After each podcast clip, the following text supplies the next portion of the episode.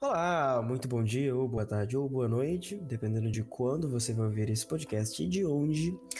Eu me chamo Samuel e esse aqui é o Jornada Astronômica. Bom, no episódio de hoje nós vamos dar continuidade à série que nós iniciamos no, no episódio número 5, que foi o episódio é, da semana passada. Esse será o episódio número 6. É, na semana passada a gente começou um pouquinho sobre o Sol. Eu convidei alguém super bacana, que é o Arthur, para falar sobre isso, o presidente do Clube de Astronomia do Pará. É, eu espero que vocês tenham escutado esse episódio, afinal, é, ele é uma continuação. O episódio de hoje é uma continuação ao episódio da semana passada. Bom, é, eu e o Arthur nós comentamos um pouquinho sobre algumas coisas super interessantes, como por exemplo, qual o tamanho do Sol, como é que funciona essa nucleossíntese solar um pouquinho, será que o Sol pega fogo? A gente comentou um pouquinho sobre o fato do Sol fazer fusão nuclear e não e não pegar fogo e toda aquela, aquela coisa bacana que a gente comentou no episódio que ficou um pouquinho longo, mais ou menos uma horinha de episódio, mas a gente tá falando do Sol, né? É uma linguagem bem tranquila e acredito que vocês tenham entendido a mensagem que a gente queria passar. Bom, uma das coisas que nós comentamos nesse episódio foram sobre as nebulosas, né? Inclusive eu falei para vocês que uma hora ou outra, e confirmo aqui mais uma vez, uma hora ou outra é, nós vamos trazer aqui um episódio sobre só sobre nebulosas. Isso vai ter que acontecer com certeza. E vou falar um pouquinho sobre quais são as nebulosas mais visíveis, como que funcionam as nebulosas, uma coisa mais aprofundada, né? Preferencialmente eu quero chamar alguém para falar sobre isso, alguém que entenda mais que eu, o que é uma coisa que não é muito difícil de acontecer, né? Afinal, eu sei pouquíssimo sobre astronomia. Bom, comentando sobre essas nebulosas, é... nós falamos um pouquinho sobre elas justamente porque é, a gente queria explicar para vocês como é que funcionava esse possível surgimento de um sistema solar, como que o Sol surgiu, né? Nessa mesma pegada, a gente pode explicar um pouquinho sobre como surgiu o objeto que a gente vai conversar um pouquinho sobre hoje, que é justamente Mercúrio. Falei para vocês que eu ia confirmar ou não se nós falaríamos sobre Mercúrio na semana passada, mas já confirmado nós vamos falar um pouquinho sobre Mercúrio nesse episódio de hoje, né? Como Mercúrio é, foi formado? É, como é que ele surgiu, né? Será que é um planeta muito quente? Ele é o menor, realmente é o menor do sistema solar? Por que, que ele é considerado planeta? Ele é rochoso ou ele é gasoso? É, quais são as sondas que já foram a Mercúrio? Como que nós sabemos como funciona o Mercúrio? Qual a composição? Se ele tem ou não tem núcleo? Tem ou não tem atmosfera? Tem ou não tem um campo magnético? É, será que é possível observar Mercúrio a olho nu? Ele é um dos objetos que a gente chama de objetos errantes. Para quem não sabe, objetos errantes são aqueles objetos é, que, da, da, da, perspectiva terrestre, eles não têm uma posição fixa na abóbora terrestre, não têm uma posição fixa no céu como por exemplo é, o próprio Sol, afinal você não vê o Sol fixo no céu, ele faz movimento de nascer no leste e se pôr no oeste todos os dias. É, mas também tem os, uh, os planetas, é, alguns planetas do sistema solar, não todos, são errantes, não tem posição fixa no céu. Por exemplo, recentemente, eu já falei para vocês em, acho que foi no podcast de número 4, número 5, não lembro agora, que você podia, agora você pode sair à noite e ver Júpiter e Saturno no céu. Apesar deles parecerem pontinhos muito brilhantes. É, que tem posição fixa no céu, eles não têm. É o que a gente chama de objetos errantes, né? Objetos que não têm a posição fixa no céu. Mas não só, não somente esses objetos, é, o Sol, a Lua e esses planetas são objetos errantes. É, mas também, por exemplo, os satélites artificiais. O Hubble, você consegue ver o telescópio Hubble olho nu, o famoso telescópio Hubble olho nu. Você consegue ver ele e ele nunca está numa posição fixa no céu. Até se vocês, se alguém já teve a oportunidade de observar o telescópio Hubble, é, ou até mesmo a ISS, que é a International Space Station, a Estação Espacial Internacional, você sabe que ela está sempre passando ali. Quem nunca viu a Estação Espacial Internacional passando, é uma coisa que eu realmente recomendo. Tem um sitezinho que chama Heavens Above, e nesse site você consegue ver é, a passagem de satélites mais brilhantes diárias. Então você vai lá no Heavens Above é, e você coloca lá, eu quero ver a previsão de satélites mais brilhantes para hoje, coloca a sua localização, coloca a magnitude que você, vê, que você quer ver, preferencialmente coloca magnitudes abaixo de 3, como a gente já discutiu no episódio é, sobre o cometa Neowise, é, magnitudes abaixo de 3 são as mais favoráveis para observação olho nu, levando em consideração todos os aspectos, né?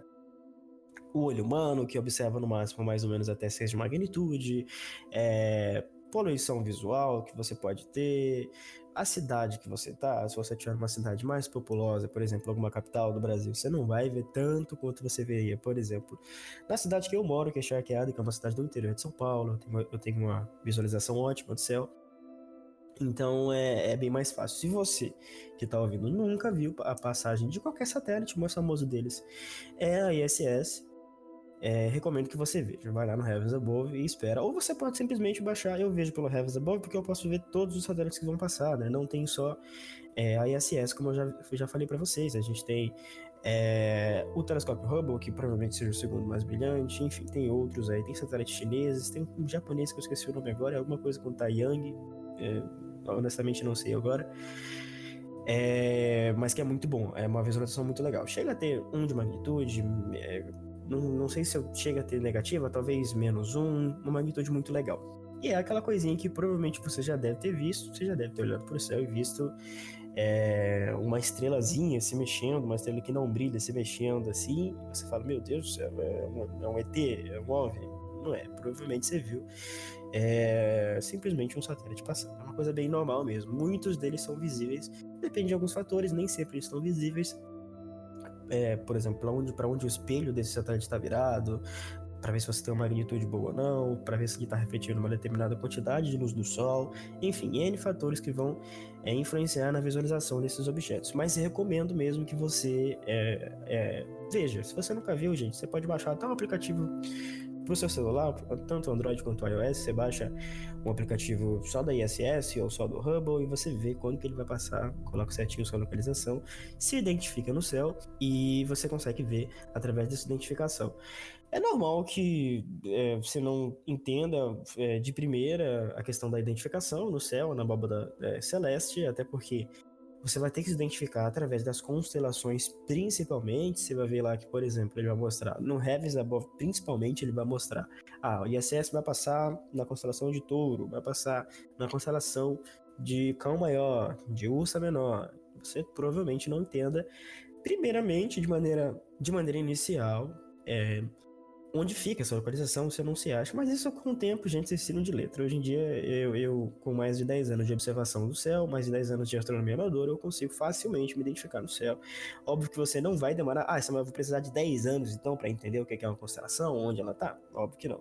Você pouquinho, é questão de alguns meses você estudando céu, você já tá craque, show de bola para ver essas constelações e se identificar no céu.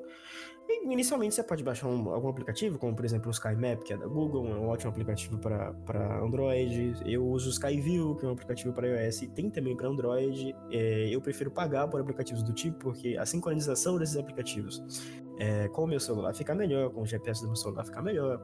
O próprio Stellarium, o Stellarium tem uma versão é, paga pro, pro celular. Eu já falei sobre o Stellarium aqui no Jornal Astronômico, eu falei sobre o Stellarium no, no episódio que eu comentei sobre Neowise. Inclusive, fiz um vídeo na página do Facebook do Jornal Astronômica. Se você está ouvindo aqui não, não curte, não segue, vai lá que vale a pena. Eu fiz um vídeo explicando um pouquinho sobre o, o, o Stellarium também. O Stellarium para computador é gratuito e nesse vídeo eu expliquei um pouquinho sobre como funciona. Existe então essa versão mobile do Stellarium que você pode baixar. Ele serve também como um, um localizador de constelações a tempo real, que é aquele que você mexe no seu celular e ele mostra certinho o que que onde o que que tá nessa parte do céu que o seu celular, que a câmera do seu celular tá vendo. Mas eu não acho que ele seja bom para isso. Eu prefiro usar o Stellarium mesmo só para questões de informação. O Stellarium é um banco de dados imenso. A maioria dos objetos que você pesquisar vai ter e os que não tem, você pode acrescentar facilmente no Stellarium. Então é uma, é uma ferramenta muito legal. Sendo assim, eu vou explicar um pouquinho também nesse podcast sobre a observação de Mercúrio. Será que dá para ver olho nu? Ou será que só vendo como telescópio? Será que ele tem posição fixa no céu? Dei um spoilerzinho, né? Falei que Mercúrio é um objeto errante. Sendo assim, você já sabe que ele não tem uma posição fixa no céu. Ou seja, não tem como a gente falar, por exemplo, ah, Mercúrio ele é da constelação X, constelação Y. Isso não vai acontecer, porque Mercúrio vai estar sempre se movimentando aí entre constelações, assim como o Sol faz, assim como é, a Lua faz e os objetos errantes também faz. O Hubble faz, enfim, é essa questão, sempre se movendo entre, entre constelações. Pretendo sim fazer um jornal astronômico só sobre constelações, para explicar um pouquinho para vocês toda essa questão de constelação e como acontecem essas constelações por que, que as estrelas são fixas, por exemplo, eu falei para vocês recentemente sobre Sirius, tá mais ou menos a 10 anos-luz daqui, é, da gente, da constelação de Cão Maior, Sirius, que é a estrela mais brilhante do céu noturno, já devo ter falado isso aqui em algum podcast, em algum episódio, é, que ele tá fixo no céu. Então, Sirius não se movimenta? Não significa isso. Significa que por estar a 10 aproximados 10 anos-luz da gente, se Sirius se movimenta um centímetro, a gente só percebe depois de 10 anos. Então, é uma movimentação bem lenta pra gente que tá bem longe é, dessa estrela. Apesar da gente estar tá bem longe, 10 anos-luz é uma distância muito próxima quando a gente leva em consideração outros e principalmente os principais objetos do céu da astronomia. Qualquer, é, qualquer é, Nebulosa, por exemplo, que você vai ter, no episódio passado eu falei para vocês da nebulosa M42, que é a nebulosa de Hora, que está a mais de mil anos-luz de distância da gente. Ou seja, para a gente poder perceber alguma movimentação da M42, a gente teria que esperar mil anos para a luz dela chegar até aqui. Tem algum jeito de a gente perceber isso de maneira mais rápida?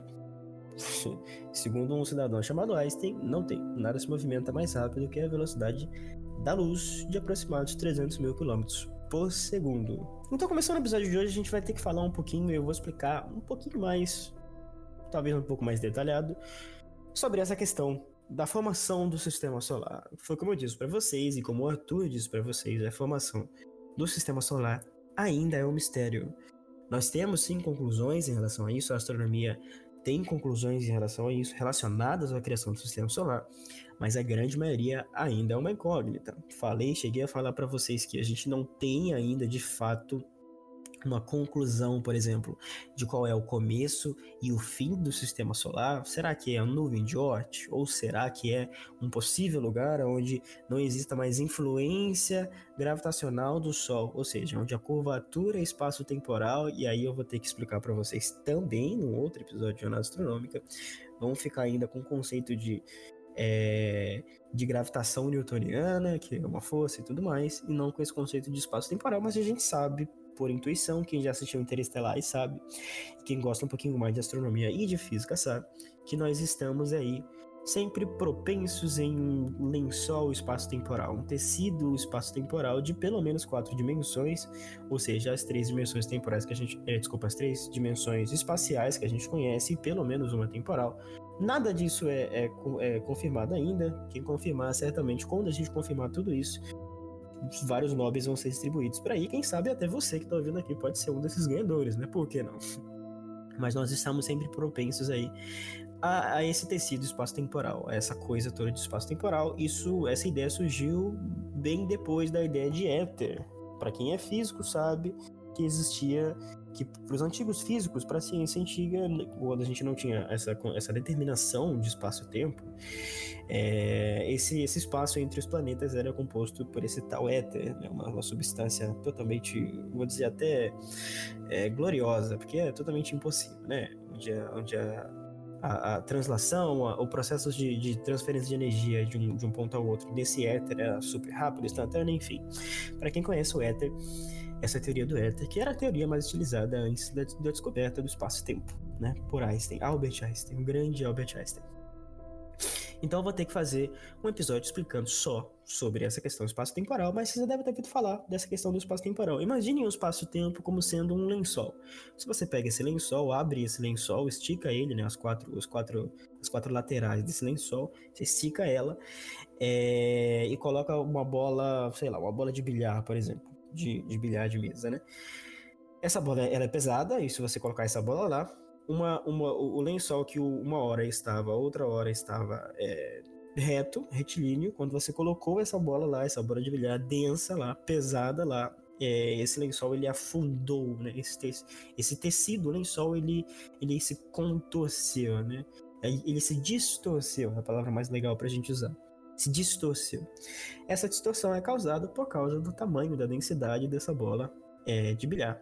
E é mais ou menos o que acontece na, no nosso pensamento, na, nessa ideia mais de, de 2D, né? É, não 3D, 2D, é, de como funciona a distorção do espaço-tempo. O planeta Terra é um planeta que tem mais ou menos 12 mil quilômetros de diâmetro, então quando você pega esses 12 mil quilômetros de diâmetro, você coloca num lençol, ele vai distorcer esse lençol. E é mais ou menos assim que funciona. Bem básico, né? Explicação, bem inicial. Futuramente eu explico um pouco melhor, faço um pouco melhor, chamo alguém mais qualificado, afinal. Eu não sou nem de perto a pessoa mais qualificada para falar sobre relatividade geral. É, enfim, é, nem de perto mesmo. E chamo alguém para falar sobre isso. Voltando um pouquinho sobre para Mercúrio, é, falando um pouquinho mais sobre a formação desse sistema solar, né? Como é que funciona? É, o Arthur explicou para vocês que a gente precisa, na grande maioria das vezes, de uma nebulosa. Essa nebulosa ela tem que passar por alguns processos. Esses processos, por exemplo, são do, do, do que eu expliquei também um pouquinho dessa é, é, é essa essa colisão gravitacional, vou dizer assim, né? Que é quando você tem aquele gás, toda aquela poeira do, dessa nebulosa solta por aí no espaço, e você tem essa, esse momento de colisão gravitacional, né? Onde a pressão do gás ela não é maior que a, a, a gravidade, né? A gravidade nesse ponto. O colapso gravitacional é maior que a pressão do gás.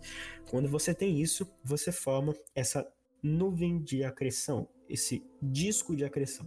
Disco de acreção é o termo que você vai ouvir bastante por aí se você estiver pesquisando sobre é, formação do sistema solar Vai ouvir muito, muito mesmo. Disco de acreção, basicamente, é o disco que você forma é, ao redor desse, desse ponto de, de, de colisão gravitacional, né? de colapso gravitacional. Você tem um único ponto onde está lá, e ao redor desse ponto você vai ter todo esse gás que está orbitando esse ponto, girando nesse ponto, né? É, nesse ponto colapsal. Ele vai ficar girando, girando, girando. E nesse processo de girar, você tem a formação de diversos, diversos aglomerados, tanto rochosos quanto gasosos, é, que depois se formam ou meteoros, se formam como asteroides, cometas. É, cometa um pouquinho depois, é um processo que vem depois. Mas planetas, tanto rochosos quanto gasosos. Mercúrio, como vocês sabem, ou deveriam saber, é um dos quatro planetas rochosos do sistema solar. O nosso Sol ele, ele tem tanto planetas gasosos quanto planetas rochosos. Os planetas rochosos, rochosos desculpa, são é, Mercúrio, Vênus, Marte e a nossa belíssima Terra. Esses são os planetas é, rochosos. Depois nós temos é, é Júpiter, Saturno, Netuno e Urano fechando os planetas gasosos. Né? É, mas por quê? Será que tem uma, uma ideia de por que, que, por exemplo, existe uma lógica é, os quatro primeiros planetas do sistema solar são rochosos e os outros são gasosos. Será que existe uma ideia por trás disso? Existe, não sei, uma teoria? Será que em outros sistemas solares é, isso acontece também? É, sim, é uma, é uma lógica. Isso acontece justamente porque quanto mais próximo da estrela formadora, quanto mais próximo dessa estrela que foi criada nesse colapso, nesse disco de acreção, mais quente é. E com maiores temperaturas você não consegue acumular gases com tanta facilidade quanto você acumula nas áreas mais externas. É uma coisa que alguns astrônomos chamam até de linha de gelo, vou dizer assim. O que é esse, essa linha de gelo? É justamente esse limite onde você tem, opa, daqui para trás eu tenho temperatura suficiente é, para acumular gás e daqui para frente eu não tenho mais. Então é mais ou menos isso, uma coisa bem normal. Você vê estrelas e próxima dessas estrelas em outros sistemas solares, você tem essa ideia de, de planetas rochosos mais próximos da estrela e planetas gasosos mais distantes. Então, levando essa lógica, entrando mais nessa lógica, é normal a gente imaginar que pelo fato de desse gás ser bem mais acumulado nas partes mais longes, mais externas dessa estrela, é, já que essa grande maioria de gás está mais para lá, é, mais gás vai se, vai se acumular num ponto só. Então, se mais gás vai se acumular num ponto só, você vai ter planetas gasosos maiores que planetas é, rochosos. Isso é, uma, é bem básico, uma explicação bem básica sobre formação do sistema solar, como eu disse para vocês precisa de, uma, de um único podcast sobre isso, eu preciso chamar alguém para explicar de fato sobre isso, alguém qualificado, e não são muitas pessoas no mundo qualificadas para falar sobre isso. Ainda é um mistério, você pode estar ouvindo isso aqui agora, pegou o básico que eu falei agora, estuda, se forma em se forma em física e vai lá, explica pra gente, que vai ser muito bom. Ou até mesmo eu, né? Quem sabe eu não faça isso, né? Vamos ver. É interessante a gente, eu até dar um exemplo para vocês sobre essas finalizando a questão das, das, nebulosas, né? Existe uma nebulosa muito famosa que chama a nebulosa é, da Águia. A nebulosa da Águia é uma nebulosa bem famosa, bem grande, que está bem longe da gente. É aqui na Terra. Se você pegar uma foto do Hubble, do telescópio Hubble, da nebulosa da, da Águia, você vai ver vários pontinhos dessa nebulosa. Ela é muito grande, então você vai ter que dar uma aproximada nessa foto. Dá um zoomzinho nessa foto, você vai ver vários pontinhos muito mais brilhantes que os outros. Um pouquinho em cima, outro embaixo, no lado, enfim, vários pontos. Esses pontos são pontos aonde possivelmente nós temos formação de estrelas. Então, é esse processo que eu expliquei para vocês da formação desse disco de acreção nesses pontos brilhantes, para vocês terem uma ideia de como nebulosas realmente criam estrelas e a gente pode apontar o nosso telescópio para uma nebulosa e encontrar atividade de formação de estrelas. A própria M42 você consegue, sem muita dificuldade, observar esse, essa característica de, opa, esse ponto aqui com certeza, ou quase com certeza, existe uma possibilidade muito grande de ter uma estrela sendo formada e um novo sistema solar sendo formado aí. Quando a gente vê a representação, por exemplo, de uma galáxia, a nossa galáxia é, é, é a nossa Via Láctea, né? É normal que a gente veja, é, não sei se você provavelmente já viu alguma ilustração, que a gente está no braço externo esquerdo da Via Láctea, né? A Via Láctea é muito grande, tem mais ou menos é, 100 mil anos-luz de diâmetro, é muita coisa mesmo. Mas é, quando você pesquisa lá onde é que a gente está, onde é que a gente fica. Quem gosta de ver aqueles vídeos de, de quão pequenos nós somos, já deve ter visto que a, nós estamos apenas num pontinho bem, bem, bem externo da Via Láctea mesmo.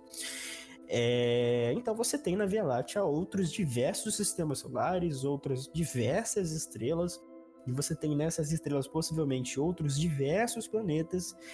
É só ter essa ideia. Se o Sol nasceu assim, é possível que existam outras estrelas, e com certeza é, existem outras estrelas com outros planetas rochosos e gasosos. E se existem, é normal que a gente é, encontre por aí planetas similares à Terra, né? Existem sim, recentemente a gente está vendo é, é, estamos encontrando muitos planetas similares à Terra. E é uma busca muito, muito legal por planetas interestelares, né? Que estão fora do sistema solar. Fica aí também para outro episódio do Jornal Astronômico, né? Falar um pouquinho sobre os Terrapistes, que são muito famosos, né? da, que são os planetas que orbitam a estrela Terrapiste. É, enfim, fica aí para outro episódio a gente ver. Será que um dia a gente vai encontrar um planeta que também tem vida? Muito é, próximo em questão geológica e de vida biológica à Terra, de física, fisicamente também? Não sei. Eu, Samuel, acredito que sim. Mas fica para outro episódio aí essa discussão. Então, esse disco de acreção vai formar planetas rochosos mais próximos dessa estrela formadora é, e planetas gasosos e maiores mais distantes dela. O nosso planeta, o planeta maior do sistema solar, é Júpiter, a gente sabe disso. Ele é bem grande e é um planeta gasoso. O menor deles é justamente o nosso planeta, o Mercúrio, que está mais próximo do Sol. Tem muitas coisas interessantes que a gente pode falar sobre Mercúrio. Eu gostaria de começar falando sobre as duas sondas que foram mais importantes para que a gente possa entender Mercúrio. É muito difícil a gente visitar Mercúrio, gente, principalmente é, com sondas tripuladas por, por, pessoas, né? Justamente porque ele é o planeta mais próximo do Sol. Para vocês terem uma ideia, se você tivesse em Mercúrio, você veria o Sol três vezes maior do que você vê aqui da Terra. Não só três vezes maior, como você veria ele sete vezes mais brilhante, sete vezes mais quente. Daqui a pouco eu falo um pouquinho sobre a temperatura de, Mercúrio, de Mercúrio mas é, dá para ter uma ideia já que é bem quente, bem brilhante. A primeira dessas sondas foi a Mariner 10. Ela foi essa sonda, ela foi na realidade uma sonda lançada pela NASA é, com o intuito de, de, de, estudar um pouquinho não só Mercúrio, mas também Vênus. Então ela foi mandado é, para Mercúrio e Vênus e deu uma estudada nesses, nesses dois planetinhas. A gente não tinha quase ideia nenhuma é, sobre esses dois planetas, mas a gente foi lá, mandou essas duas sondas é, para ver o que, que, a gente achava, né? A Mariner ela foi lançada mais ou menos é, na, na, década de 60 e 70. Ela funcionou mais ou menos nessas duas décadas, é, faz bastante tempo entre a década de 60 e 70. É, e ela foi uma, uma, das primeiras sondas que foi lançadas para a gente entender como é que funciona o Mercúrio. A ideia dessa sonda era ver, estudar qual que era as relações entre características físicas de Mercúrio e Vênus, características atmosféricas de Mercúrio e Vênus, ambientais, enfim, detectar realmente entender esses dois planetas. Essa sonda, a Marina 10, ela detectou muitas coisas interessantes e confirmou muitas coisas que a gente já sabia sobre Mercúrio. Por exemplo, Por que, que Mercúrio tem esse nome? Esse nome ele é uma homenagem é, ao, ao, à mitologia egípcia, é, ao deus Mercúrio, que é, era o deus Hermes, né? Hermes da mitologia Hermes da mitologia grega. É, Hermes era esse deus, era o deus mais rápido da mitologia grega, né? Então ele ele era o deus que, inclusive, se você já viu o Percy Jackson, você vê que ele é o deus que, que cuida das entregas, né? Tem até, acho que é o, acho que é o, o episódio, o filme número 2, que você vê Hermes, lá aparece Hermes, ele distribuindo, ou é um, não sei, eu não lembro, mas é, ele vê Severo distribuindo, como a rede de distribuições, né? Justamente porque ele era o deus mais rápido. E Mercúrio foi batizado em homenagem a Hermes. No passado, né, no, nos históricos de primeira observação de Mercúrio, a gente tem datas de pelo menos é, no primeiro milênio antes de Cristo de observações de Mercúrio. Nessa época, os astrônomos gregos eles achavam que, na, na realidade, eram dois objetos, não um só. Um que era visível no nascer do Sol, que eles chamavam de Apolo, e outro visível no pôr do Sol, que eles chamavam de Hermes né? Então, é, do Sol, Apolo, deus Apolo, deus do Sol, e, e pôr do Sol, Hermes, justamente em homenagem ao deus Hermes. Depois a gente foi descobrir, eles foram descobrir que na realidade era um, era um planeta só, era um ponto só, por ele estar muito próximo do Sol, você sempre vai observar ele ou no nascer do Sol ou no pôr do Sol. Por isso que é meio difícil você observar Mercúrio. Mas por que que ele tem, por que, que ele foi batizado nessa em homenagem ao deus da velocidade é, egípcio? Justamente porque ele é o planeta mais rápido a completar uma volta em torno do Sol, justamente porque ele é o mais próximo do Sol, né? Ele completa essa volta em mais ou menos 88 dias, aproximados 88 dias, enquanto rotaciona, ou seja, ele dá uma volta em torno de si mesmo, num período de mais ou menos entre 2 e 3 meses, quase 3 meses. Ou seja, sim, é uma coisa muito difícil para a gente entender, a gente aqui da Terra que tem essas coisas bem definidas na cabeça.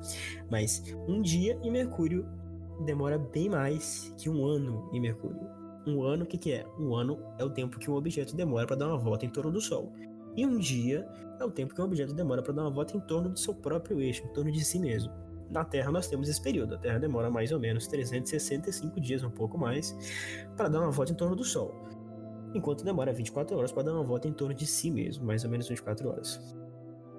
Então Mercúrio tem uma coisa bem diferente. A primeira diferença que a gente já vê é essa. São mais ou menos três meses para dar uma volta em torno de si mesmo. Ou seja, os dias. os dias duram bastante coisa, bastante coisa mesmo. Muitos dias. O, é, é, o tempo que o Mercúrio dá uma volta em torno dele mesmo é bem maior que as 24 horas da Terra. Você tem mais ou menos três meses aí.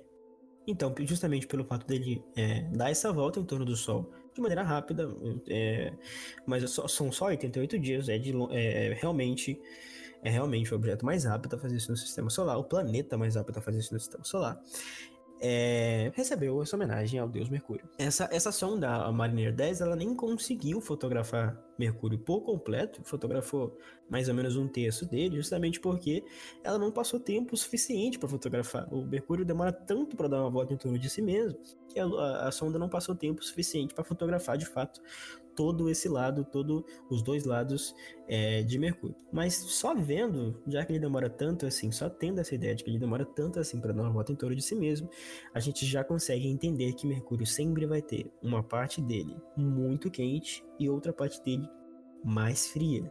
Por quê? Porque nesse processo de dar uma volta em torno do Sol, como ele dá uma volta em torno do Sol mais rápido do que, do que dá uma volta em torno de si mesmo, mesmo que ele continue girando, sempre vai ter uma parte que não vai ter muita ou quase nenhuma luminosidade solar, porque vai estar no, no, no sentido contrário ao Sol. E pelo fato dele demorar tanto para dar uma volta em torno de si mesmo, existem partes de Mercúrio que nunca viram o Sol e possivelmente nunca vão ver. Óbvio que esse movimento ele não é fixo, não é constante, ele sempre vai ou desacelerando ou acelerando. Por exemplo, no caso da Terra, é, ela está sempre se distanciando da Lua, então existem variações a Lua que tem esse lado oculto, que muitos filmes tanto retratam, né? O lado oculto da Lua, será que tem extraterrestre lá? Um dia a gente vai ver esse lado oculto da Lua, porque esse movimento sincronizado da Lua em relação à Terra, que é o responsável pelo, pelo fato da gente não ver essa parte oculta da Lua, uma hora não vai ser mais sincronizado, justamente porque é, nós estamos nos distanciando da Lua mais ou menos 2 centímetros por ano. Então existem partes de Mercúrio, mesmo sendo muito próximos do Sol, que são frias. Não é difícil a gente imaginar isso. Não é só porque ele está muito próximo do Sol, mais ou menos 50 mil, desculpa, 50 milhões de quilômetros do Sol, é que ele vai ter suas partes muito quentes. Ele tem partes frias assim. De dia, a temperatura de Mercúrio chega a mais ou menos 450 graus Celsius. É uma temperatura extremamente alta, muito alta mesmo, muito alta mesmo. Para você ter uma ideia, a maioria dos metais que a gente conhece derretem nessa temperatura, então você vai ter Mercúrio de dia com rios de metais derretidos. Não é legal você pisar num lugar desse, não é legal mesmo. E de noite você vai ter temperatura de mais ou menos menos 170 graus Celsius aproximados, ou seja, muito frio, justamente porque você não tem muita influência solar nessas partes. Mesmo estando muito próximo do Sol, você tem temperaturas bem negativas como são essas. A Marina também viu que Mercúrio ele não tem, de fato, uma atmosfera substancial, ou seja, a maioria do, do, da intensidade solar que vem do Sol, a atmosfera não influencia, ela entra de fato justamente por isso.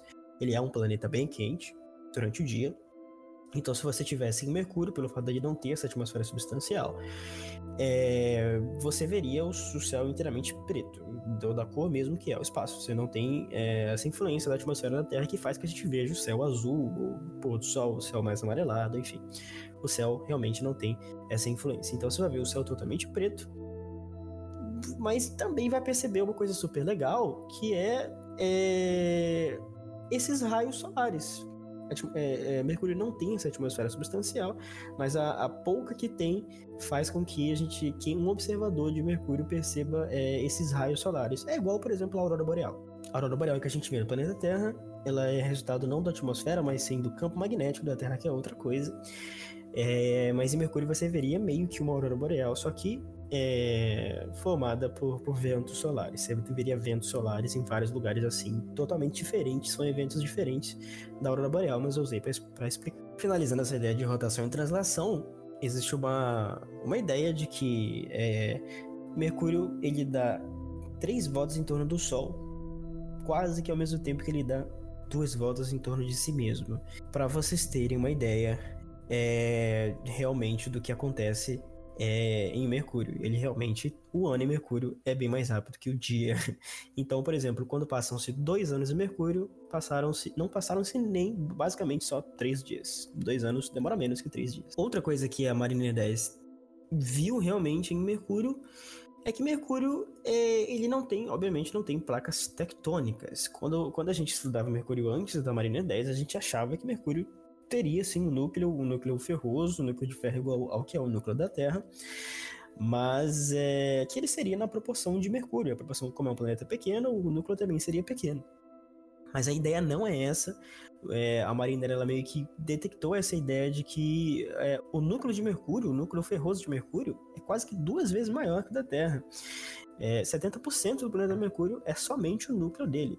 Então, assim, esse núcleo é, é bem estranho isso acontecer é, é, é em planetas. A gente não está acostumado com isso na astronomia. Foi uma surpresa quando os astrônomos descobriram isso, justamente porque não costuma ter essa dimensão do núcleo.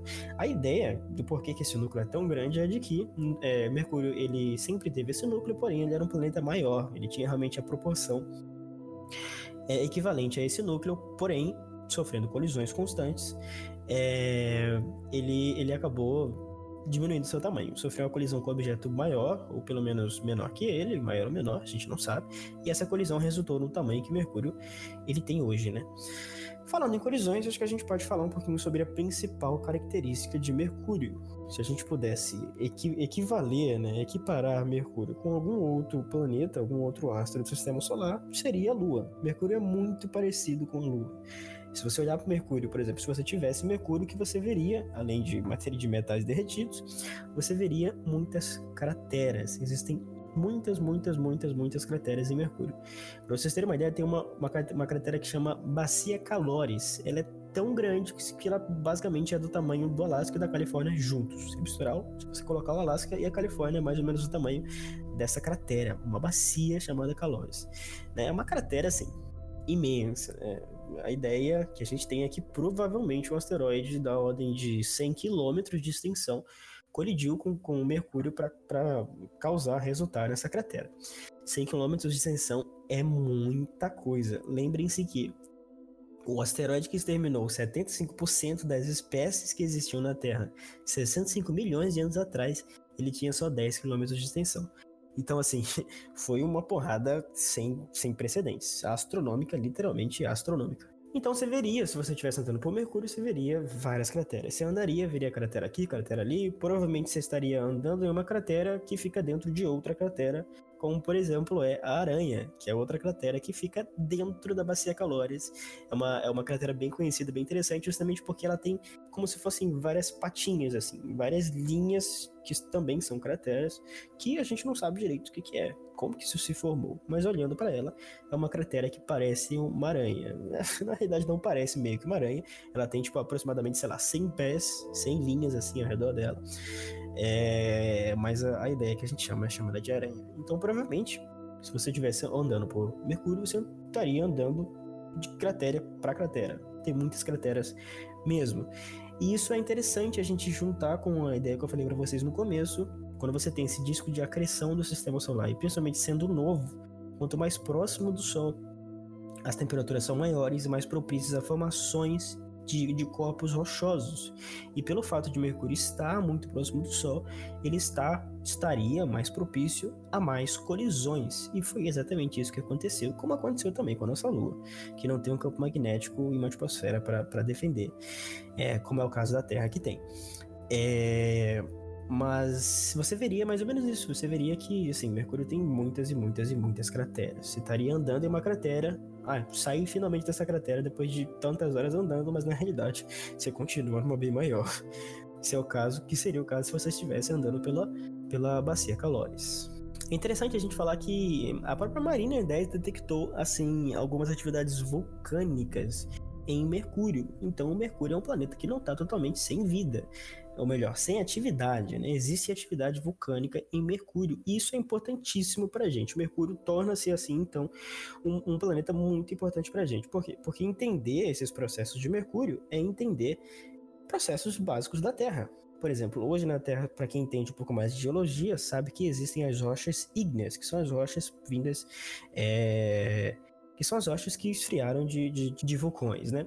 Essas rochas, elas dizem muito, muito pra gente sobre até mesmo a, a, formação da vida na Terra, como que aconteceu a formação da vida na Terra, esse processo é, de passagem de células procariontes para células eucariontes, como que realmente isso aconteceu, é, a geologia é muito importante para isso, as rochas são muito importantes para isso. A gente tem, por exemplo, rochas é, que são fósseis né, encontrados em alguns lugares do, do, mundo que têm quase 4 bilhões de anos e tem, por exemplo, é, é vestígios de grafite você tem vestígios de grafite, você tem uma boa possibilidade de já existir algum tipo de vida quase 4 bilhões de anos atrás no planeta Terra, que tem aproximadamente 4 bilhões e meio de idade. Então, assim, a gente não tem uma ideia de fato de quando começou a surgir a vida no, no a vida no planeta Terra, mas nós temos através desses fósseis em formas de rocha, fósseis rochosos, indícios desse tipo de vida, né? Desse, desse tipo de vida não é minha área, nem perto disso eu sou bem ruim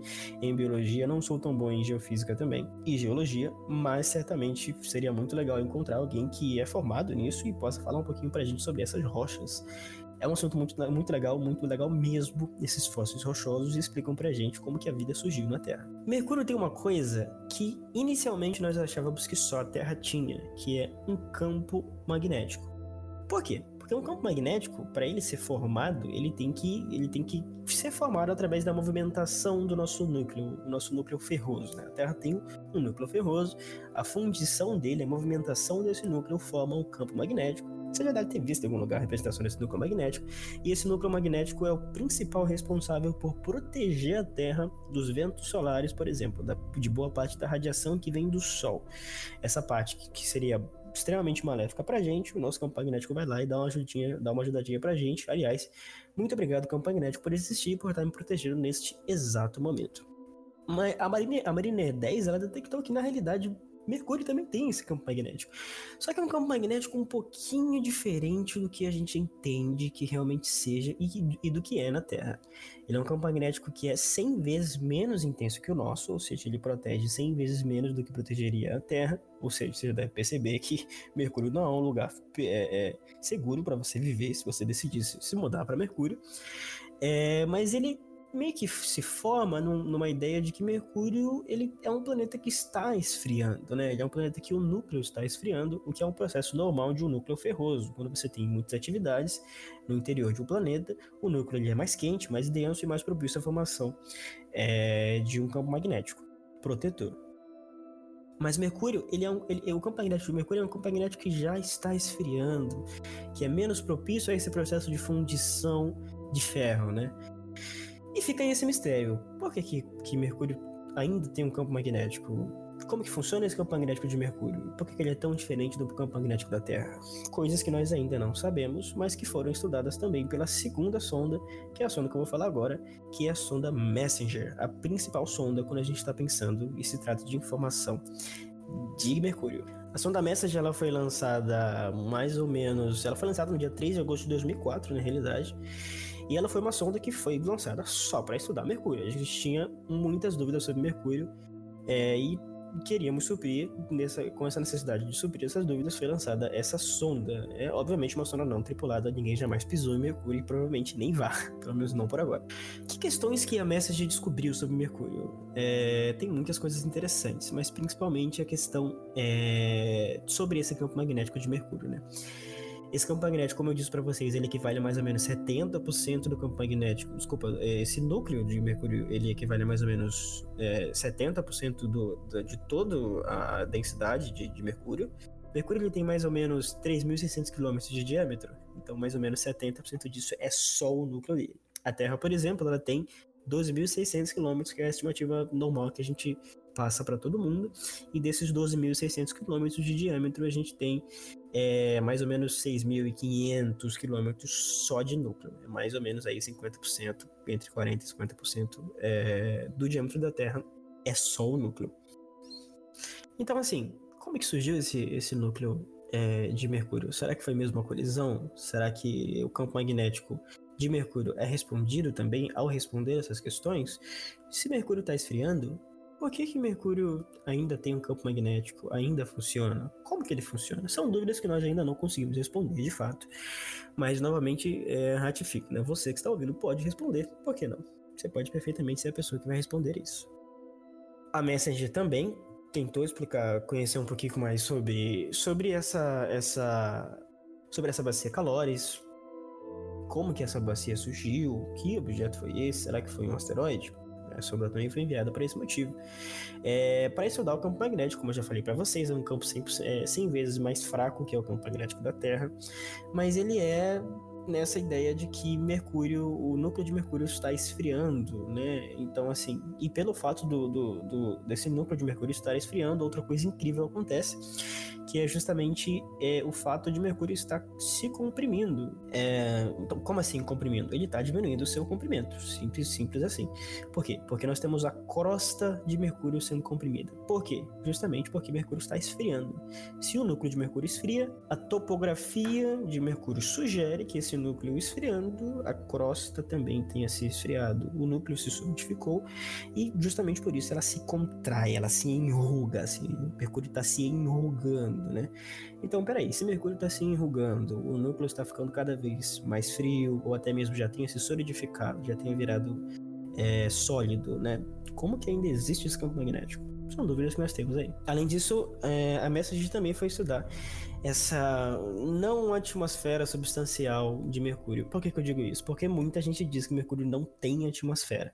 Mas ele tem uma atmosfera bem tênue, assim, bem tênue mesmo, né? E essas atmosferas, elas têm, assim, moléculas que não colidem. Como assim? Por exemplo, você tem elementos como hidrogênio, hélio, oxigênio, sódio, potássio, cálcio, enfim, todos esses, esses elementos. Então, como a gente sabe pouquíssimo sobre essa, essa atmosfera tênue de Mercúrio, a gente até prefere falar que não tem, de fato, uma, uma atmosfera substancial, até porque, mesmo tendo essa atmosfera tênue, Se você tivesse em Mercúrio, você não veria cor nenhuma no céu, a não ser a cor de fato, que é a cor do espaço-tempo, a cor do a cor espaço-temporal. Então Mercúrio, passadas essas informações que eu passei para vocês, ainda é um planeta que a gente não tem muita certeza de como acontecem as coisas nele. É um planeta bem difícil da gente, de a gente explicar de fato o que acontece, mas a gente pode tirar essas conclusões mais simples, né? Mercúrio é um planeta um pequeno ou menor do sistema solar demora mais ou menos 88 dias para rotacionar em torno do Sol, é o mais rápido a fazer isso. Você deve imaginar que quanto mais próximo do Sol, mais rápido ele dá essa volta em torno do mesmo, e quanto mais longe, mais demorada essa volta é. Mas ele demora muito para rotacionar em torno do seu próprio eixo, tendo aquela proporção que eu falei para vocês, mais ou menos, a cada três voltas que ele dá no Sol, ele dá duas voltas em torno de si mesmo, né? Pensando nisso, a gente pode pensar um pouquinho agora sobre se é possível observar a olho no Mercúrio. É possível, você consegue sim ver Mercúrio. É, como eu disse para vocês, os gregos é, da antiguidade eles achavam que eram dois objetos justamente porque Mercúrio sempre aparecia a olho nu, ou durante o nascer do Sol ou durante o pôr do Sol. Então Mercúrio está sempre nesses dois casos. Né? Isso dificulta a observação do planeta porque, gente, a, a luz do Sol ela, ela atrapalha a observação é, desse, desses planetas, assim como, por exemplo, atrapalha de qualquer outro planeta que estiver próximo. É, é do Sol. A gente não consegue, por exemplo, ver Vênus com tanta facilidade de dia, porque, porque muita intensidade solar chegando para a gente atrapalha completamente a visualização dele. A Lua, por exemplo, tem diversas vezes que ela está de dia no céu, mas a gente não vê, quase nunca vê, mas às vezes, às vezes consegue dar uma visualizada. Por quê? Porque a intensidade do Sol atrapalha essa observação. Porém, no nascer do Sol, que essa intensidade é menor, e no pôr do Sol, você algumas vezes vai conseguir ver sim esse, esse planeta, viu? Não é tão difícil de observar assim. Ele varia de mais ou menos entre, acredito que menos 2 a 4 de magnitude. Tá mais ou menos sempre nessa variação. Então você consegue ver Mercúrio sim. Vai, vai precisar de paciência. Recentemente a gente teve aquele evento que, que cinco planetas foram vistos, vistos ao mesmo tempo. E entre esses cinco estava Mercúrio. Então você esperava de madrugada. E Mercúrio está aparecendo nessa época do ano no nascer do Sol. Se você acordar, sei lá, 5 da manhã, você consegue ver Mercúrio que é um pontinho bem, bem menos brilhante do que, por exemplo, é Vênus, que também aparece nessa época do ano, é, no nascer do Sol, durante o nascer do Sol. Vênus rouba muita cena. Vênus é muito brilhante. Eu já disse para vocês que Vênus é o terceiro objeto mais brilhante do céu, só pede para o Sol e para a Lua. Então, assim, quando você vê Vênus, você não vai prestar muita atenção em Mercúrio, mas você consegue ver sim. Você consegue ver Mercúrio é, nessa época do ano, durante o nascer do Sol. Ok, esse foi um episódio mais pra gente passar umas informações bem básicas acerca de Mercúrio. É, os episódios dos outros planetas vão ser nessa pegada, tá? Semana que vem nós falaremos sobre Vênus, que é um planeta extremamente interessante. Eu vou chamar alguém para falar sobre esse planeta comigo. Vai ser muito legal mesmo. Você não pode perder, porque Vênus é um objeto, cara, é surpreendente. É a estrela d'alva que muitas pessoas conhecem, né? Estrela da manhã. Como eu já disse, o terceiro objeto mais brilhante do céu é fascinante Vênus. Você precisa, por exemplo, se você quiser ver Vênus num telescópio, você precisa de um filtro só para Vênus. Ele é muito brilhante, prejudica a sua visão. É muito legal mesmo. Vênus é muito legal. E será o, o, o, tema do nosso próximo Jornada Astronômica, o Jornada Astronômica de número 7, que será semana que vem, ok? Vou convidar alguém, ainda não tenho um convidado é, selecionado, porém vou ter. Fiquem tranquilos que até semana que vem nós gravaremos aí sobre Vênus e continuaremos assim a nossa viagem pelo sistema solar. Ok, isso é astronomia, isso é o sistema solar e isso é Mercúrio. As informações que eu passei aqui todas foram tiradas de fontes confiáveis. É, inclusive, gostaria de agradecer o professor Walter César, que é um professor meu da faculdade, que me passou um arquivo super legal. Eu, ele, ele, falou que ele tinha ouvido meu podcast. Se ele estiver ouvindo meu podcast agora, Walter, muito obrigado, professor, por ter me enviado esse arquivo. E boa parte é, das informações que eu tirei daqui, eu tirei desse arquivo, tá? Isso é Mercúrio, gente, isso é astronomia e esse é o Jornada Astronômica. Até semana que vem na nossa viagem para Vênus.